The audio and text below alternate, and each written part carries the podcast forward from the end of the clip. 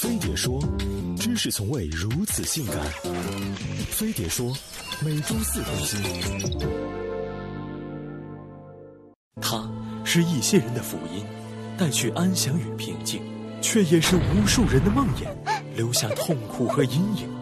它挑战人伦底线，撬动传统执念，一针下去，两界相隔。它叫安乐死，它究竟为谁代言？安乐死一般指对晚期绝症病人注射药物，使其无痛死亡的过程。我国首例安乐死案发生在一九八六年，陕西人王某因联合医生对老母实行安乐死而入狱，引发第一次舆论大潮，连周总理遗孀也因此为安乐死站台。随后，各地安乐死事件此起彼伏，群众呼声高涨。民调显示，百分之八十的人认为国内可以实施安乐死。为何国人对安乐死合法化如此积极？首先，医疗技术进步还无法阻止绝症患者的痛苦，相比病痛折磨，他们宁愿结束生命。其次，宪法保护人身自由与人格尊严不受侵犯，公民有生存权，也就有死亡权。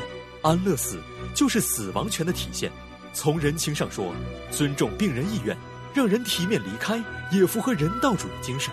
自私的要求他们忍痛求活，既耗费精力财力，也让亲情友情受尽煎熬。不过，安乐死也有很多争议，好死不如赖活的观念深入人心，让人们无法正视死亡。传统伦理更是将安乐死视为自杀。何况病人要求安乐死，可能是一时冲动或急需精神鼓励的信号。如果轻易执行，将造成终生遗憾。另外，安乐死还会诱使大量意志脆弱的人放弃治疗，甚至破坏大众对医疗体系的信任。贸然放开政策，还会让一些人钻空子，达到罪恶目的。比如子女因不愿赡养老人而迫使其被安乐死，稍有不慎就会酿成人间惨剧。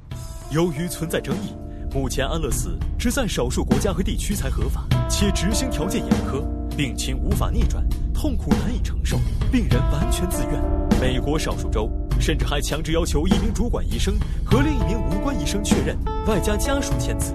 在其他国家，民间有大量安乐死合法化委员会，他们宣扬自由生死观，还起草提案完善法律细节，推动安乐死合法化进程。而在我国，安乐死在刑法上仍按故意杀人罪论处。这导致民间大量安乐死病例见不得光。